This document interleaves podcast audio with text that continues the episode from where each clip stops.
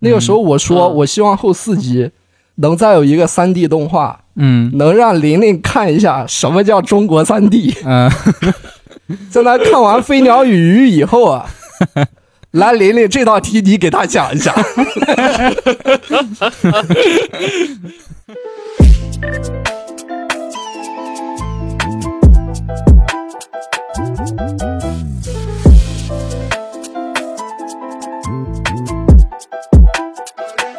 闲杂人等方可入内。差异普通垃圾站。哈咦，这里是普通垃圾站，闲杂人等方可入内。我是慧英炒饭，拗口的话也可以是炒饭。大家好，我是大二五。大家好，我是大威。哎，这一期我们接着聊中国奇谭啊，终于是等到今天啊，最后一集终于放出来了。然后上午放的，我们看完了，下午就要录了。这一期我们就聊一下后边二十四集，如果没有听前面四集的话，可以去往前翻一下，就往前翻两期就翻到了。前四集的话我们已经聊过了，这一期就聊一下后四集啊。咱就一集一集的聊，一集一集的给分，然后最后的话、把那个总分给一下，揭示一下然后给一下自己的排行榜啊。嗯，好好好，没问题。行，那就不多说废话了，直接就开始吧。第五集，小满。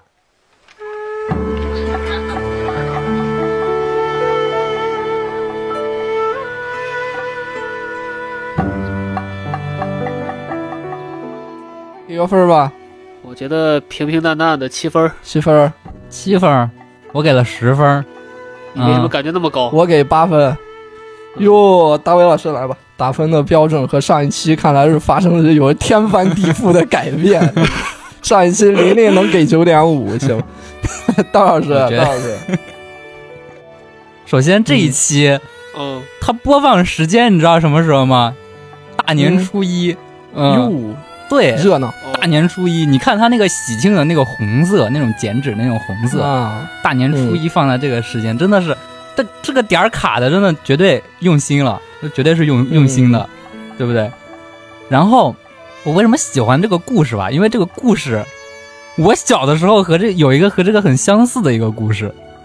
嗯，哦哦，哦嗯，就是就是就是你的你有一个就是亲身经历的一个过程，相当于。就是我其实理解这个动画讲的可能并不是那么有多深刻的这种含义的故事，它讲的就是一个很简单的一个故事，就是一个嗯。小孩儿，然后这个小孩儿就叫小满嘛，嗯。然后这个小满他有一次遇到了一条大鲶鱼，然后就成了他这个童年阴影。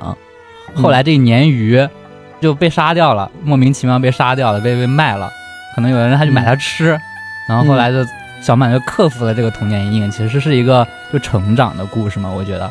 对对。然后我要说一下，我小时候是遇到这个相同的故事，它点在哪里？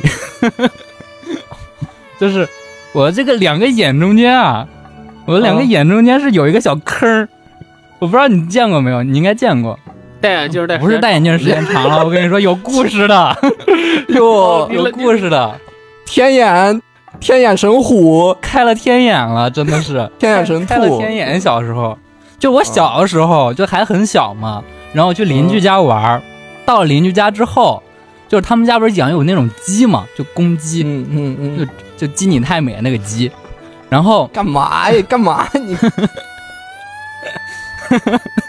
什么呀？这突然就就是那个那个鸡那个公鸡，因为我当时很小嘛，我当时大概就、呃三四岁左右吧，大概那个时间，要不然鸡也啄不住你了。然后，然后对，正好就是我蹲下的时候，就我蹲下的时候，我那个头和那个公鸡，它头一般高。你不知道那个公鸡有多大，那公鸡是很大的，公鸡很大的，哦，大公鸡，公鸡鸡巴很大毛那种，那不是普通的公鸡，不是你肯德基吃的那种小小白羽鸡，它是大的公鸡，真的公鸡，行，嗯，打鸣儿那种的，那很牛逼的。嗯。然后蹲到那儿以后，我跟那个鸡四目相对，嗯，嗯，然后那个鸡咔了一下，它就啄了一下我，我真的，它不讲武德呀、真的是它不讲，它不讲武德，它偷袭我，它咔了一下就过来了。对我当时我也是，我也是大意了，我没有闪，就是它咔就啄到我这儿了。当时啄过来之后，我这儿滋儿就就血就流下来了，很快就流下来了。这么正中间啊？对估计那个啄那个人啄挺对疼，的，很疼。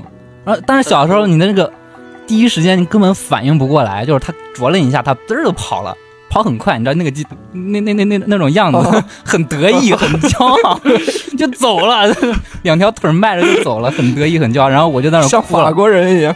然后就哭了，我就哭了，赶紧那把那个邻居就招过来，我家邻居那那个也是个老太太，嗯看到鸡把我啄了，我天，脸上这儿流了一个血，以为以为啄到我的眼了，以为啄到我的眼了，吓了一跳，吓了一跳，结果后来看了一下，哦，是个小坑，后来就留了个疤嘛。是真的是，嗯你这真是就两个眼正中间啊！就是为什么为什么我跟我说这个故事跟小满这个故事特别相似，就是那个邻居哦知道这个事儿以后，当天晚上把那鸡杀了给我吃。哦，有诚意，嗯，我只能说，对，就是民风很淳朴嘛，就是就是这种，嗯，那鸡啄了你了，然后那鸡小时候把你给给你杀了，鸡杀了，咔了一下，我有 我有一个烂梗要讲，嗯，嗯你讲哈，你就是说这个鸡不是叼了你的头一下吗？嗯，所以这个鸡的那道菜可不可以叫雕炉雄鸡？掉路烂梗。确实挺烂的。骄傲的雕炉雄鸡。以后以后再跟别人讲这段事儿的时候，这个故事是有名字的，就叫雕炉雄鸡。嗯，雕炉雄鸡，雕路雄鸡，然后那个鸡端上桌的时候，我是一口没吃，啊，不敢，有不敢，真的不是那种不都不是心里的那种恐惧了，是这种生理上的那种抗拒。你小的时候真的，哦能明白你。那种感觉，你知道吧？就能能能能理解这种生理上上的抗拒，不敢吃。嗯嗯，嗯，刚刚跟你战斗过的一个选手就被端上了餐桌。但你没有亲自守，你没有亲自守这个，觉得很可惜。不仅端上了餐桌，还拌上了面，成了大盘鸡。大盘鸡，那那鸡那一锅可炖不完呀，那么大。但是后来啊，这个鸡这个事儿过去之后，其实也没有给我留下什么心理阴影了，就是留了个生理阴影，没留下心理阴我还在。想呢，我寻思跟你出去吃饭，大盘鸡也没少吃。那疯狂星期四也没少吃，不知道吃多少只。那我那我理解为什么大老师要给他打满分嗯了，其实是跟这个实际生活有不是，他唤起了我的回回忆，就是呃呃呃，再说回这个故事啊，再说回这个故事，就是你这个看这个东西，你一定要从小孩的视角出发，你不能从一个大人的视角去看这个动画。你从小孩的视角，你会觉得哦，确实这个故事讲的是对的。嗯，这个我小时候童年阴影跟现实没有什么联系，可能我对这个动画可能也是没有那么的体深切的体会。我小时候的童年阴影都是跟鬼片儿联系在一起。我以为是什么达达星人是那个 奥特曼里边。不是不是，奥特曼都留下什么心理阴影？哎，那你也别说阴影真不少。确实，迪迦就迪迦奥特曼就有，我就记记得有一集是特别吓人，好像是什么、把头砍掉还是怎么着？那不是迪迦，那个是泰罗。哦泰罗有一集是他搬了一个山神什么，然后那个山神咔一下把泰罗头给砍掉，直接秒杀了就真。吓人。回来回来回到这个小满上边啊嗯，回来。对，然后我还没说完，刚才就是讲了我的故事，因为这个嗯确实很贴，但是我从这个实际角度出发，为什么还给了那么高分呢？嗯一个是这个美术不用说了嘛，就是这种剪纸艺术确实是很好看，而且而且它那个光打的，不知道你们注意到没有？就是它下到那个井里之后，就那种嗯。光打的，就特别的梦幻那种感觉，说明它嗯。和以前那种剪纸动画，因为上美厂它之前也出过一些剪纸的这种风格的动画嘛，但是嗯。和之前的差别现在是有的，就是它通过这种打光的这种技术，就是让这种很平面的一种美学就变得可能就有了立一种立体感，这也是一个很创新的一个点。是是是，嗯，然后还有一个点是什么呢？就在配乐上，我不知道你们有没有看后边那他那个采访，就是这个配乐，我当时一听我就有感觉，它是唐乐，因为它里边用嗯。用了一个很神奇的一个乐器，它叫臂力，就那叫什么？叫臂力，一个一个古代的乐器，一个古代的乐器，哦对对对，哦哦，就一个竹字头一个臂，一个竹字头一个力，那两个字就是这个东西啊，真的，我以前是有关注那个，他们是鲸鱼马戏团，然后他们和之前那个唐代礼乐复原组就一起做过一期这个音乐，就是我当时听过，就是叫《情爱江南》，特别好。嗯就是他用那个唐代的那种礼，就是那种雅乐的演奏方式去演奏，就是当时那种宫廷的氛围，哇，真的听上去特别牛逼。就是因为你现在你可能听的就是交响乐嘛，有这种嗯这种什么电电子管啊，然后这种大提琴啊，听上去很饱满。但实际上，你可能古代的人他不会听到这种大提琴和这种什么就是管子，因为他都改良过了嘛，就是为了让这种音色听上去更好听。但实际上，就是你在古代的时候就听这种音乐，可能并不是说就是完全是饱满的音色，就是它是有一些很尖锐的那种那种感觉的。嗯传统文化啊，传统文化，很细，确实很绝对绝对给十分。传统文化就凭这一点。行，那我来说，我来说啊，我是给了八分，也是就是很不错的一个作品啊。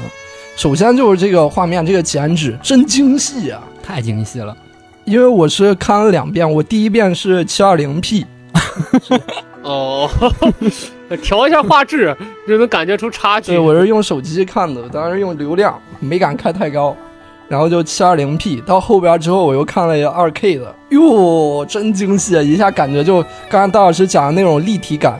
嗯他在他们一群小孩发现那个枯井，在那个院子里的时候，它是有那种立体的效果，重叠的这种涂层叠加那个效果，那个树叶靠镜头比较靠前，嗯特别特别棒。剪纸和原来咱们看的那种那种剪纸不太一样，嗯，就特别有那种层次感，特别好。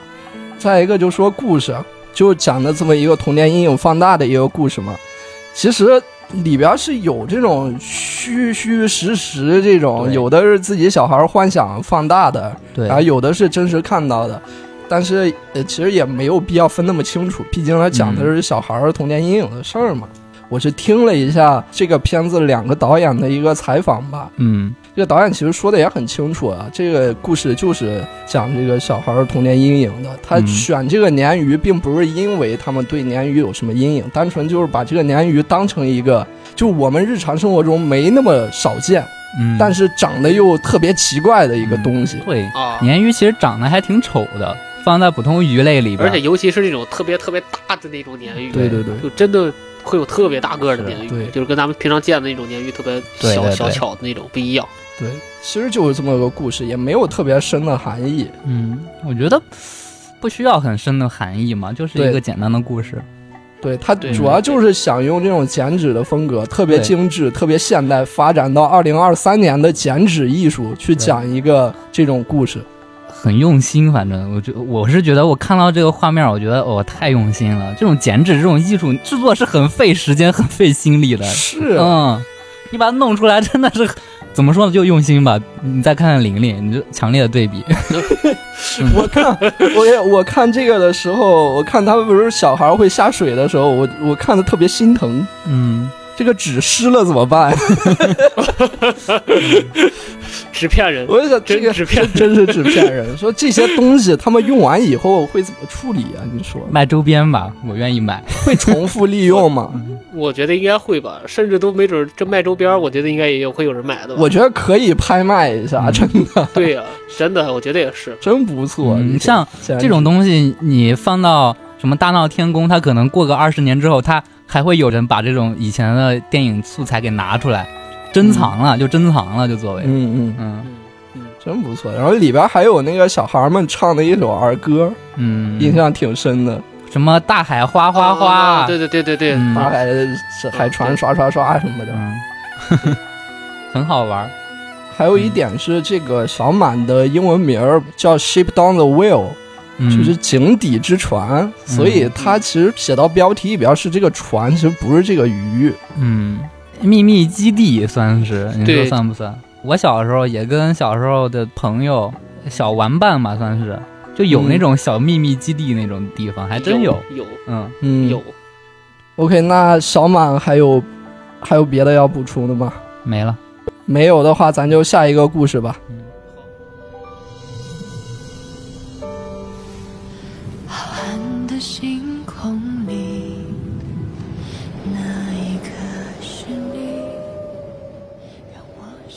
一集是叫《飞鸟与鱼》是吗？嗯，对，飞鸟与鱼，呃，来吧，这个这个我先说啊，我主动请的，我先说，好 好好，我他妈憋了两星期了，这个。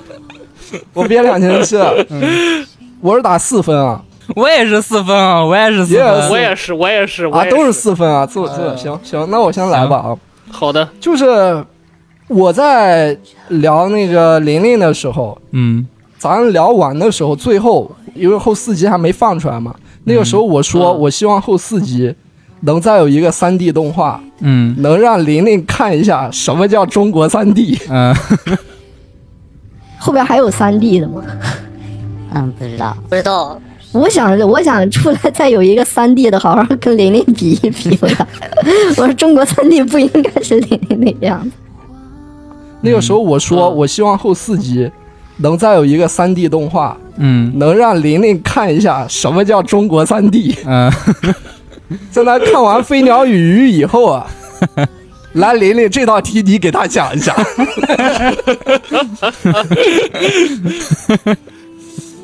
哎呦，我真的我，哎呀，这个这个怎么说？我打四分，我没有打更低的分的理由，嗯我是能理解有人是喜欢这种东西的，啊是有是有和导演差不多的人喜欢这种东西的啊，就是，啊可能前两年刚刚开始接触大兵，可能就是，啊阿弥陀佛，阿弥陀佛，么么哒。么么哒。我总评一下这个动画短片啊，琳琳我给她打低分，其实除了说她故事比较俗套以外，还有很重要的原因是她有那种比较低级的错误和一些技术上的就是不认真，嗯就完成度很低。嗯但是给《飞鸟与鱼》打低分啊，完完全全就是从它总体上来看了。嗯我给一个总评，我觉得这个动画短片啊，它就像是类似于什么菏泽市大学生电影节动画短片三等奖，或者你冲一把送点果篮儿，能拿个二等奖，这就别三等奖了，真的是。这都菏泽市了，菏泽市，就属于那种就在大学生什么动画短片电影节嗯参选的话，会让评委给出一句“看了不错，加油”这种嗯评语的这种作品。嗯 我觉得，我觉得这个作品，以我的那个什么观点来看，嗯我觉得他的很拙劣的模仿，你知道吗？嗯模仿什么？就是他这个，他这个画风感觉特别像新海诚，嗯啊，有一点点是的，是的，是吧？有一点点像新海诚。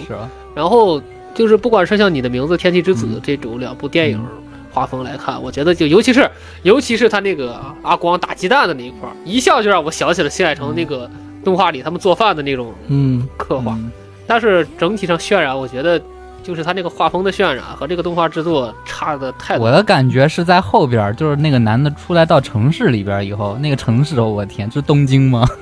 就那种感觉，这很像东京啊。我天，大卫老师居然还记得主角的名字，太了不起了！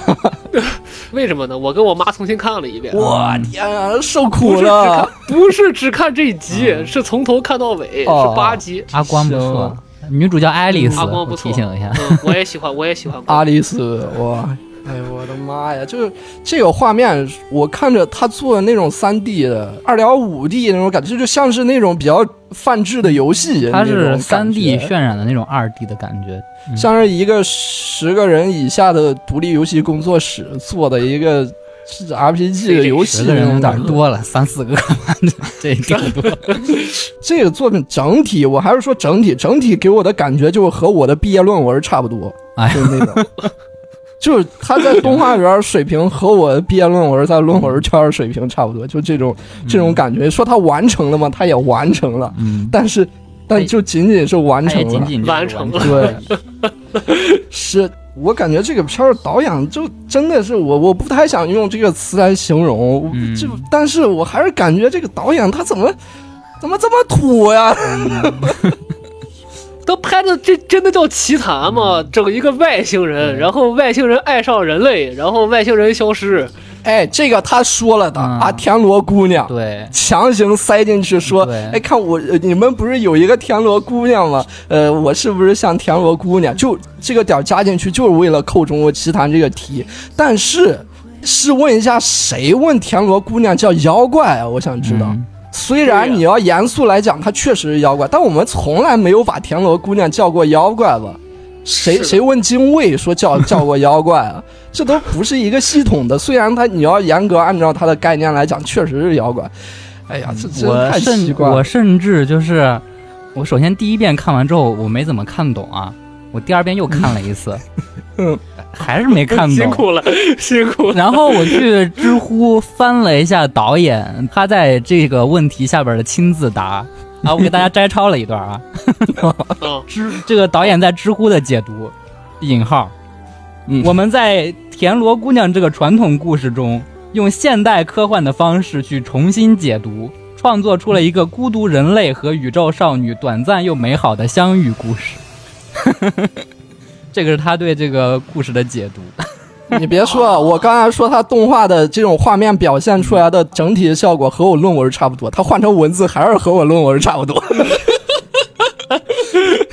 田螺姑娘重新解读，我只能就是六老师的一句话送给他：改编不是乱编，细说不是胡说，真是。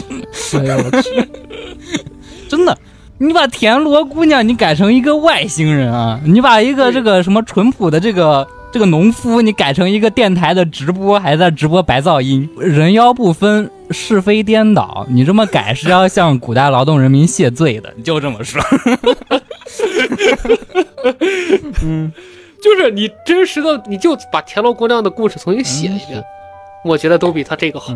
你田螺姑娘还叫爱丽丝，不能对，接受田螺。姑娘这爱丽丝，我必须得着重说一下这个女主角啊。嗯，这都什么时候？这都二零二三年了，这个导演怎么这么土，还在用这种形象的女主角？就是啊哈，这是什么？啊哈哈，就这种这这种这种啊哈哈，就这种女主角，就纯是纯死死宅男幻想的这种女性角色，太典型了。这种啊，平时都是傻白甜，但是会给你做饭啊，会主动牵你的手，还会主动索吻，做什么梦呢？哎呦，真土啊！我的妈呀，真是又土又宅那种那种土。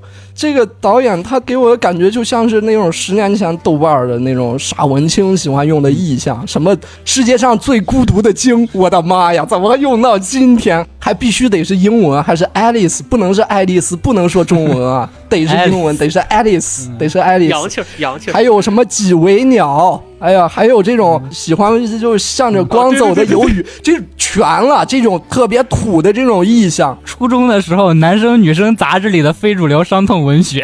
对，对对，就是这个，就是这个东西。真的这种东西，我上一个本命年的时候我都觉得土，真的。我靠！然后到最后结尾的时候，镜头一拉高，一一节孤独的地铁车厢，一个人在里边，怎么这么土？还在用啊！我的妈呀！这一个小故事应该是严重跑题，可以说是。嗯你按理说，你这种它虽然是外包的公司，但是你这《中国奇谭》应该都是命题作文，你布置下去给他的呀，他怎么就能创作出来这个东西啊？这个片它虽然说是上美厂联合出品的，但是嗯只有第一集其实算是上美厂做的，嗯其他的上美厂其实只是一个监制，主要就是导演自己发挥的。总导演是上美厂的人，他自己去找到八个导演，嗯然后说我们想做一个中国题材的主题，你们有没有能和这个对得上的作品？呃，有这种想法的话，我们一起探讨把这个给做出来。嗯这个《飞鸟与鱼》，它就很明显是这个导演他真没别的东西了。嗯，就就是说，哟，这儿有个大活儿，我得接呀。虽然我没有，但我得说我有啊。然后就说我有，我有，我有。然后往里边安了个田螺姑娘。我觉得是他先有这些故事，后有的田螺姑娘。是，不过说实话，第四集其实也是有一点强行往里靠的感觉。嗯，第四集其实也是有点，除了有那个小妖怪搬东西以外，他别的其实和中国奇谭关系也不是非常大。嗯但是那个作品是，你很明显感觉它是八集所有作品里边最最个人表达的一个，是导演他想说什么东西，所以才去做这个作品。呃，然后这个《飞鸟与鱼》啊，导演的他的个人表达总结一句话就是：坠入海底，我看不到你，这里光线好暗，我好冷，就这种东西。就这种文字，我这一天能写三斤。他这种作品就把这种文字用动画表现出来。真的不太能接受，二零二三年还有人想说这种东西。而且而且，我觉得导演至少是个成年人，不是个高中生了吧？哎呦，我就想问问导演是故意还是不小心？是故意的。肯定是故意的。还有这种啊哼哼的女主角，我真的不想再看到这种自己虚构的臆想出来的女性角色出来了，好吧？确实那啊哼哼这种角色真的不行哎，真的不行。三个人平均分四分，嗯，平均分四分，实至名归，嗯不好看。实至名归，实至名归，真的是。行吧？那行，就到这儿吧下一个吧。别吧，咱这有优点没有啊？这一集真是一个优点没说呀，有没有优点？谁？咱们三个能不能联合想一下，想出来一个优点？呃，他这个技术啊，那确实是值得鼓励，就是实验性挺强的。呃，什么实验？三炫二嘛，你这是三然后这也不是什么先进的技术啊，而且还没做好。这有实验性。对，实验性很强。他他给我们打了一个样，拍的不错，以后别这么拍了。很先锋，很先锋。主主要这剧情太拉了，你这不管什么技术都都都没办法。你技不是你技术不是讲不好故事的原因啊，这这这，嗯，好像考试考不好怪笔不行，这不扯淡吗？真是。行了，别找优点了，太太难了。难住了，渣里挑骨骨头渣里挑鸡蛋了。给哥几个难住了。难住了，难住了。行，那就下一个下一个是小卖部，小卖部。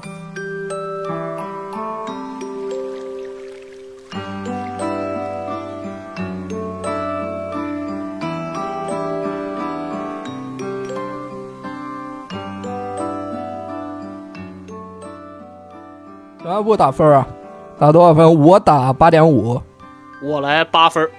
七点六，七点六。哇，我成最高的。嗯行，呃，那我先来说吧。这一集，这个就是一个很简单、简简单单、开开心心的一个故事，看着乐乐呵呵的，是一个北京胡同大爷的故事，很温暖，很治愈，嗯。就是这样。我也很喜欢这部短片，尤其是最后那个，因为我最近在看一部在看一部动漫叫《虚构推理》，嗯。它的这个一下让我想到了这个虚构推理当中的那些小妖怪，它就是就是那个擦那个铜那个石狮子呀，嗯什么我揪过的一个什么自行，就是这些把这些平常日常生活当中能看到的这个东西，它把它们幻化了一下，成一些就是有灵性的、有自主意识的这些小妖精，嗯然后和陪着这个大爷，嗯这个虚构推理当中也有也有一部分是类似的，所以当时我看到了之后喜欢。呃，也是这个剧情也是比较治愈，就是一个很简单、很淳朴，但是就能给你带来一种心灵上的这个舒适感，嗯，呃，还是很不错的，所以我给到了八分。就是老少咸宜，我觉得什么时候你都可以随便看一看一下这个故事，嗯都可以推荐给任何人。这种故事，嗯。大老师，我首先嗯。我、我还是三段式打分嘛，我一直都三段式打分。美术我给十嗯。分，很好看，嗯。嗯、这个油画的这种质感，而且还挺写实这种画风，而且细节很满，就和第四集、嗯四第和第四集一样的那种细节很满。场景很细，对，嗯。然后分扣哪儿了呢？配音嗯配乐，嗯，嗯，哎，我也想说配音这一点，就主角首先有点不是很老大爷，但是他嗯。京腔确实挺挺正宗的主角儿。嗯，对，但是其他角色真是刻意啊，那个配音太不贴脸了，这不贴脸给我抽离感觉了，所以我当时我是配乐配乐这块儿给他打了六分儿，就这块儿扣。然后还有就是剧情上，剧情我给七分儿，因为这个故事出来以后，就是让我犹豫了一下第四个故事的打分儿，因为第四个故事我嗯给了十分儿，其实这两个故事差不多啊。这两个故事差不多吗？我觉得剧情，差不多，我不是说嗯我不是说剧情差不多，但是这两个给我的感觉都是差不多的，就是细节拉满，然后整体上它就是讲一个一个人，然后慢慢的适应了一个现代城现代城市的生活，都是这样的。但是、嗯是呃，第四集为啥给了高分呢？因为他贴我，所以个人化打分，我就给给了高一点。然后这一集为什么没没给那么高呢？因为第一，它故事淡，对，嗯它很淡。第二，它不是我的生活，它太，它可能是京城的生活，北京的生活，不是我的生活，所以给了七分，中规中矩，加起来嗯。一共七点六分，就是这样。行，呃，嗯。我来说一下，就是我也先说一下就不好的地方，我觉得有点问题，就是这个配音，嗯，就必须得说这个主角这老大爷配音听着可真年轻啊，可是嗯一点儿都不像老大爷，听着感觉三四十岁顶天了。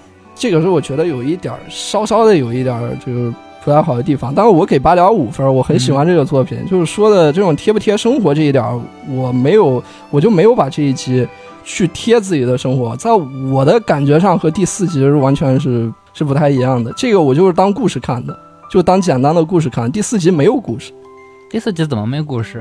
它就是个散文，它不是一个一个完整的故事。这一集是一个非常清晰的一个故事。然后好的地方就是这个场景特别细嘛，就是包括他在屋子里边有那些奖状，把贴的他儿子或者他孙子的那些奖状，跟我小时候奖状人一模一样的。然后还有一些这种小幽默，我真的特别喜欢这种小幽默，就是在相当长一段时间里，我相比于喜剧，我都更喜欢看轻喜剧。就在那那那种轻喜剧里边，幽默是更能逗人的。这个故事里边就有很多这种轻喜剧的成分，比如说那个，就是那个以为乌龟在说话，就后来是一个敷着那个枣泥面膜的大妈在说话，嗯那种小幽默，还有后边大爷去游泳，嗯游泳背景里边人，背景里边那个手画的特别抽象，嗯。背景里边的人，然后还有那个戴着红袖章、一脸横肉的大妈，啊，对，太典型了，那个大妈的形象。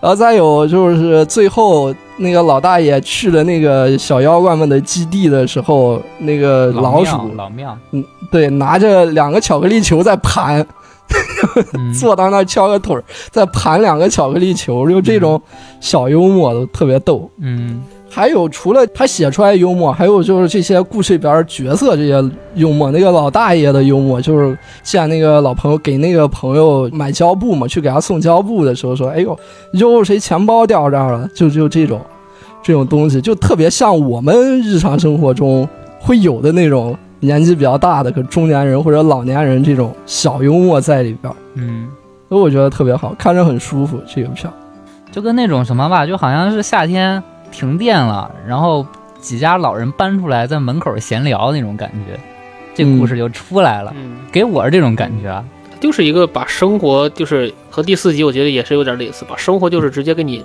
搬出来就让你有这种熟悉感和亲切感。对对对，对，确实很不错。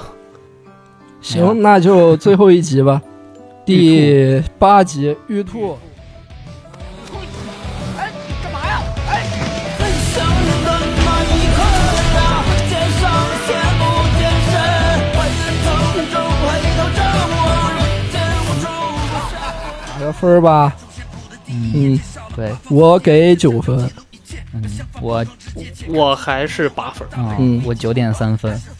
九点三分，行，大家说一下吧。呃大老师，我先说啊，嗯，美术这块儿算是一种定格动画，有点像那种阿凡提的感觉，是吧？嗯它这个就相当于是制作的，你在最后片尾的时候，你其实也能看到他们也是在做景嘛，和这个、呃小满那个一样，都是做的景哦。你就就不说其他的，反正就用心，就嗯就这块东西它绝对是用心的，就美术它是，完全值十分儿。对嗯它整体的基调完全就值，它它它就值这么高，因为它就很用心。不管你现在剧情讲嘛，然后剧情这一块儿，呃，我是给九分儿。为啥呢？因为我觉得他的故事讲的还可以，也不是说就没头没尾儿。他这故事相较于前面几个故事来说，它算是有一个结尾的。就是它虽然没有说像小妖怪的夏天的那个故事，它就是把那个尾圆的那么好，就那个底兜的那么好，但是他这个故事它确实是有个尾儿的。嗯。而且这故事的尾儿还确实挺好的，我看的还挺感动的。嗯。但感觉还差了一还差了一点点儿，不知道哪里差了，好像就就差那么一点点儿，扣了一分儿，扣了一分儿。这个故事我肯定给不了九分那么高，嗯。因为当然他已经做的很好，他只有十五分钟，就不到十五分钟这个讲故事的时间，嗯讲了一个很完整的故事。但是我觉得如果这个作品它能够拓写一下，写成一个电影的话，肯定能更好。再写写成《独行月球》了，沈腾那电影。他这个是因为他本来就是动画短片，所以其实有一些人物，比如说男主角一开始，他其实到最后我都觉得这个人挺讨厌的。他他没有时间去给他说他为什么颓丧，也没有给他时间去让他转换，因为短片他确实只能这么我弄。是因为我就觉得他这主角他就不是个好人，我所以我才就喜欢他这个这一点。主角他就是可以是一个废宅啊，为什么非要就是那么正的人呢？没必要。但可是嗯，可是最后主角不还是变成一个正面角色？他只是没有转换那一下，他没有那一部分转换，他突然就干好事儿了。之前的话，从第一幕开始甚至一分钟的时候，我就觉得这个主角有点讨厌，就是工作非常不认真，导致这个飞船就坠到月球上面，纯就是因为自己不认真，然后导致飞船，然后后边又想自杀，说什么没有人在乎你，在说什么废话？你说国家培养一个宇航员花多少钱？没人在乎你。没没没，这个时代它这个时间发展，你看那个地球了没？已经应该是过了地球好几个世纪之后了，就是呃，已经登月是一个常态了。然后这个人嗯他是一个垃圾搬运工，就好像好像是那种开垃圾车，然后来这个丢垃圾的这种人，嗯，所以说他并不是你在费多大力培养宇航员了，他可能就是呃几百年后的一个现实中的小人物的这种形象，我理解啊。是，嗯，他是想要贴近现实嘛，还是讲这种打工人的？但是和小妖怪比起来，我觉得这一个没必要。嗯我觉得这这个故事他没必要去贴近现实，他就讲一个科幻的故事就行了。这个故事都完完全全可以直接放到《爱死亡机器人》里边，嗯。完完全全一点问题都没有，直接扔进去。而且他这个故事，就是从剧情这块儿，我是觉得好的点还有一个点就是玉兔啊，就是我们之前嗯不是也聊流《流浪地球》吗？就是那个 MOS，就是好像你赋予了他人的这种智慧之后，这种 AI 它就会变坏一样，是吧？它也可能这个嗯 AI 你赋予它人的智慧之后，它会变好呀，是吧？嗯，所以说这个兔子算是一种就是另外一种角度，我觉得也挺好的。嗯但是呃，我为什么给八分？嗯我首先我觉得动画做的挺不错的，一上来之后就有种毛线感那种感觉，一摇一晃的，摇摇晃晃就是飞船都是甚至都是那种感觉，飞船呀、这个宇宙残骸呀，呃，都这种感觉。这动画上，我觉得我给满分确实不为过，但是剧情上我觉得，就他从坠机遇到这个兔子。嗯然后他开始说啊，我我什么人生失败啊，就是这个突然颓废开始，我就能想到最后那个兔子一定是拯救了他，然后他们两个又重归于好，那个男的又变成一个好人。对，所以我觉得这个剧情刚开始我是我我可能是我看过这种类似的，我就一下我猜到了，所以我会感觉说他的这个剧情有的时候并也不是说特别特别的有新意。然后还有就是刚才炒饭老师说的这个这个这个男主怎么转变的突然就那么迅速，嗯就是感觉有点小有一点点小尴尬。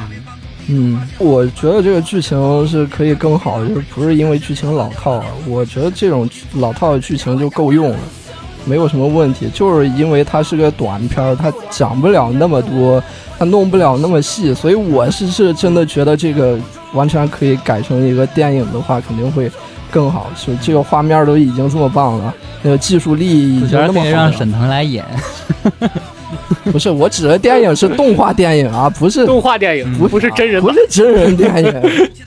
你要这么那那不说太行，我突然想起来，上美场好像最近要出一个电影，是那个零班灵飞渡，我还挺想看的。哎呦，沈石溪那个对有沈石溪的我还挺想看。不是说班灵飞渡已经是自己编的一个童话，没有这个事儿吗？他还要但这改故事确实不错，嗯是吗？我从小学的时候我就觉得这个故事，我觉得有点假。有点假。对我小学的时候，我当时就觉得有点假。我说为什么会有这种？期待一下改编。还回到这个月兔这个，他和上一集比起来，这个配音就好很多了。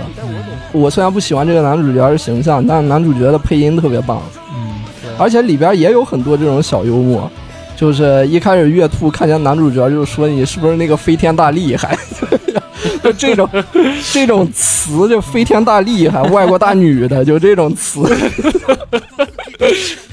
而且他翻那个小册子，你看到没？对对对，里边有那个袈裟奥特曼，赛博朋克《山海经》的那种感觉。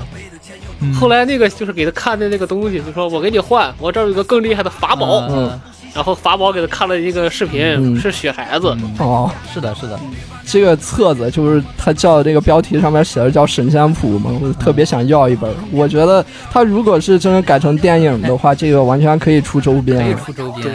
对，小文可以出周边。他们这些东西其实嗯都可以出周边。我那天还专门去看了一下，就是他们这个上上美厂的这个淘宝的官方旗舰店，我看见了嗯有那个小妖精的那个东西在卖，然后也有那个狐狸，有鹅鹅鹅的那个在卖，没有玲玲的在卖，其他好像都有在卖。玲玲卖什么？卖狼牙吗？玲玲可以卖那个面具，那个脸谱。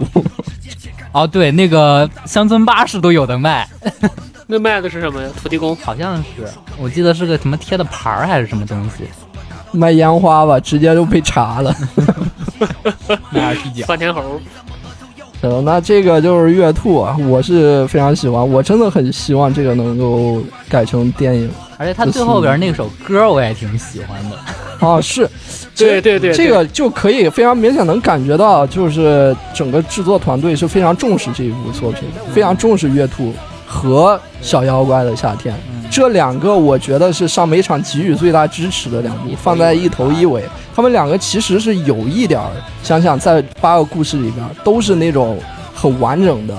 老少咸宜的那种，可以直接搬到大荧幕的那种作品，很成熟了，可以说就已经是一部很成熟的里面是有商业的底子在的。它，如果你可以把它单拿出来的话，它完全是一部很优秀的这种商业短片，就是拿可以拿来卖钱那种。是其他的几个更像是导演自己做的一个东西，这两部像更像是一个团队那种比较有点工业的。其他几个就是我们之前说的叫实验性。嗯嗯，行，那这个就是这四集啊。嗯那最后咱来总结一下吧，嗯总结一下，哦嗯总结一下，算一下自己的平均分啊。咱们这样，咱们分成两个平均分来算，一个是八级的总总的一个平均分，嗯一个是去掉一个最高分，去掉一个最低分的这种、这种平均分。考虑到这个打分的公正性，对对对，我们虽然是这种非常个人的打分，但是也要考虑一下公正性。行，那给大家一会儿算一下吧。哦，那咱在给出自己的总分之前啊，我得说一下，就是我把前四节的分数我有略微的有那么一些些的调整啊。首先我调了一下琳琳，琳琳原来我给的是五分啊，现在我是调到了四点五。微调。为什么还要往下降一点呢？就 越想越觉得越不好，半夜辗转反侧又降了我零点五分因为我到现在来看，他唱歌那一段还没有改，啊。还是唱的是错的。他那段估计是改不了了，他估计是改不了了。嗯这种低级错误。然后还有一点就是，导演亲自在 B 站回复了，就嗯说了一下自己讲的是什么故事、什么意思。嗯，我觉得这个导演有点不成熟，就是你的作品放到这么一个顶到九点六分的这么一个动画集里边，嗯刚出完第三集，大家有点争议，有人在骂，然后有人在捧，嗯这么一个环境下，嗯你自己亲自下场回复，你打了很多吹你的人的脸。嗯我觉得很不成熟。他这个时候应该默不作声的。有好多人在过度解读这个琳琳，他是说他自己确实有不足之处那个意思吗？不是，他就是说了一下我做这个什么什么意思，我想讲什么故事。结果他说的这、哦这些东西打了很多吹琳琳的人的脸，就很多人给琳琳找补说他其实可深了，讲的什么狼什么狗，谁是狗谁是狼什么，然后导演就说我没有。然后觉得这个导演有点不成熟，是的，是的，那要这么说，确实是有点不成熟。很年轻那，个很年轻。鹅鹅鹅鹅鹅那个导演，就是之前有一个 UP 给他做了一个采访，嗯他那个鹅鹅导演就直接就说了，这个我不能明说，就这就就真的就这么嗯就这么说出来了，嗯然后说那什么，就那么一千个人心中有一千个哈姆雷特那么个意思，嗯我觉得这就很棒，所以。所以我把琳琳调低了零点五分，和飞鸟与鱼是一个分数。哦，然后我还调了一下是鹅鹅鹅，我从七分调到了七点五。我之前也说，我打七分嗯其实是一个待定的分数嘛，是因为我没看懂。然后后边我在看的时候，我就已经就已经没把它当成一个特别有深意的东西来看，就把它当成一个用现代动画技术、用独特的中国风格讲一个中国志怪小说的故事，就这么简单。我的天呐，就这么简单。然后看了一遍，挺好的。嗯嗯，带入那个氛围，就看这二十分钟，你看进去，二十分钟结束以后完了，就这样，给七点五分。不错，嗯，然后可以然后还有一个小妖怪，呃，往上提了零点五分，因为我看了后边的四集以后，我觉得小妖怪还是比较还是非常成熟在。八集里边，在八集里边属于是前前二位成熟的作品，嗯所以就提了零点五分到八点五分。嗯行，我的总共就是这样。我这边调的，首先是我把琳琳调低了，嗯，后来再看确实是问题很大，调到调到几分？调到五分。你可真行，你直接对半儿调。行，那最后我们来算一下总分，然后算一下总分之后，每个人再给出自己的榜单倒序，第八、第七名到第一名，这样往上排啊。行，那我先来吧，我先来。八级的总共平均分数是七点五分，八级总共主要是有两位大哥拖后腿，两个四点五。如果没有这两个四点五的话，剩下六级平均是八点六。嗯哦是这样的。然后我去掉一个最低分，去掉一个最高分，去掉一个最低分，玲玲或者飞鸟与鱼，去掉一个最高分，乡村巴士，最后的平均分是七点七分。嗯，行，那到这你的分数，呃，我按照八集的每集的分数来算，是总分平均八点一五分。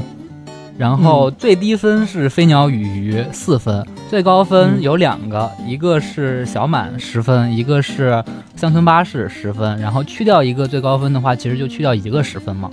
然后再去掉一个最低分是飞鸟与鱼四分，然后去掉最高分和最低分之后的这个平均分是八点五分。嗯大卫老师，我这边这个什么都不算的，也是因为这个琳琳和飞鸟与与 飞鸟与鱼你有红鲤鱼、绿鲤鱼与驴，飞鸟与鱼与驴，这个飞鸟与驴，飞，鸟与驴。保龄因为小数啊，保龄因为小数总分是七点六分，然后去掉一个最高分，我评的是这个第二集鹅鹅鹅，嗯、十分和这个飞鸟与鱼这个四分，最终的是七点八分。OK，那咱们就来给出一下自己的完整的一个榜单吧。好我，先我先来吧，我还打了一个评语啊，每一集我都给了一个短评。我的第八名是这个时候背景起一个颁奖的音乐啊。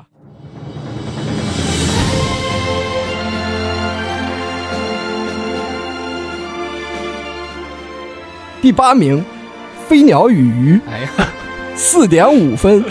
我的评语是：看看别人，再看看你，给我站后边去。这是我的我的评语。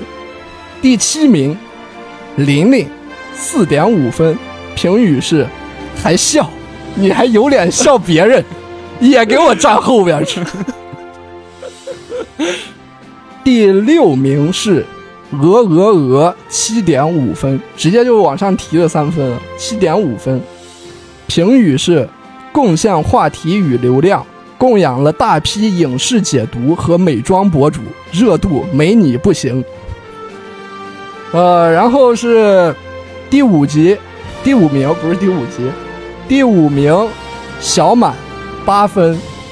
我的评语是：纸剪的真好，用完以后可以拍卖吗？呃，然后我的第四名是小卖部，八点五分，评语是大爷的童话，简简单单，好人有好报，真好看。第三名是小妖怪，八点五分，评语是真得是上美场来传事儿，豆瓣的高分一半的功劳得归给你。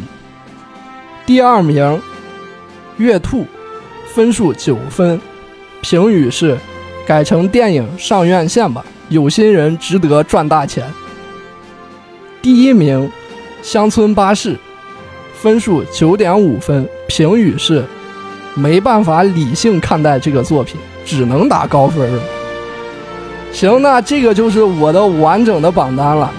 好，呃，我的第八名飞鸟与鱼，嗯，分数四分，四分。简单评述，拙劣的模仿，呃，够土的剧情，没有，呃，第七名琳琳，五分。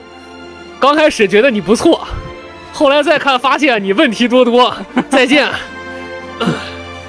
行，第六名，第六名是这个小满，呃，也是很不错的动画，但是实在没有贴近我的生活，对不起。嗯，但我还会一直支持你的，好好做，看的不错，加油。看的不错，加油。第五名，呃，嗯是这个小卖部，嗯。呃，也是很很暖心的一部动画，嗯。但是还是这个不是北京人感受不到其中的快乐，呃，嗯也是看的不错，继续加油，它是八分。嗯。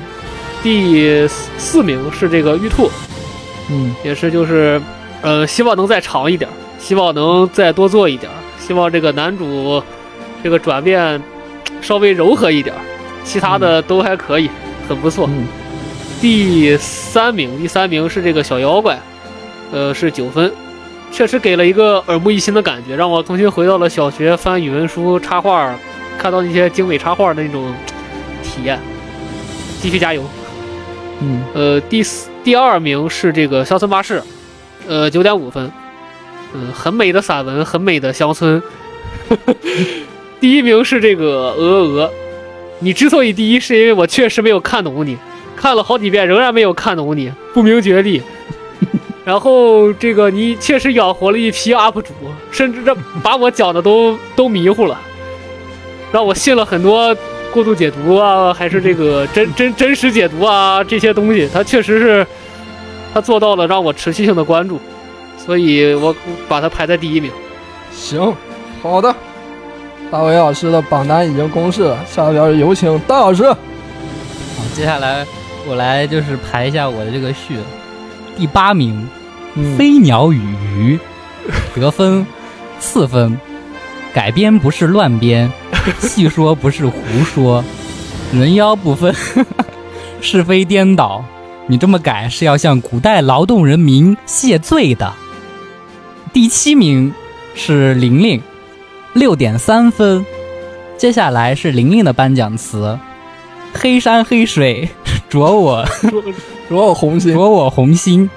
嗯希望你能在 3D 渲染技术上更上一层楼，把毛发理清。然后下一名，什么下一名？什么上一名？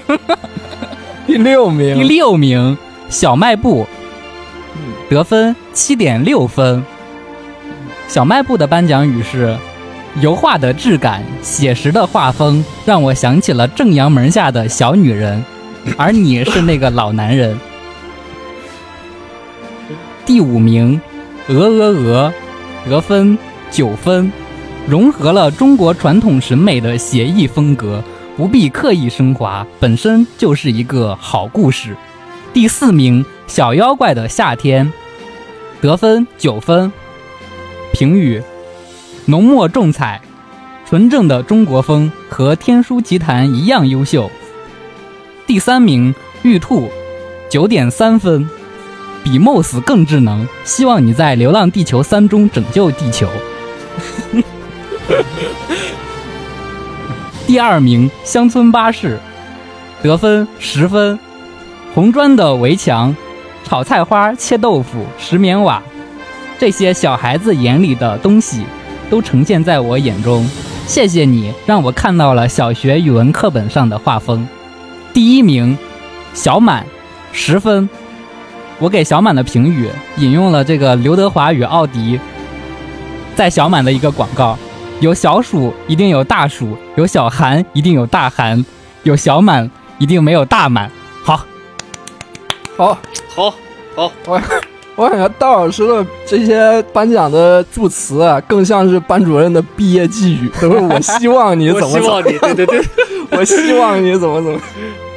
行，那这个就是总共八集，看完以后的一个总体的一个评价吧。我的最后总总分平均下来，虽然平均下来分数低，主要是确实这个飞鸟与驴和这个驴 确实是有点差，人家人家改名了，叫飞鸟与驴了。怎么怎么混进来的？两个导演，我希望你可以继续提升。你别被导演听到了，第二部真拍一个飞鸟与驴。要真是有这种飞鸟与驴的话，我肯定要看。名字太吸引人了，这先预定八分以上，好吧？飞鸟与太驴，吸引人了，确实。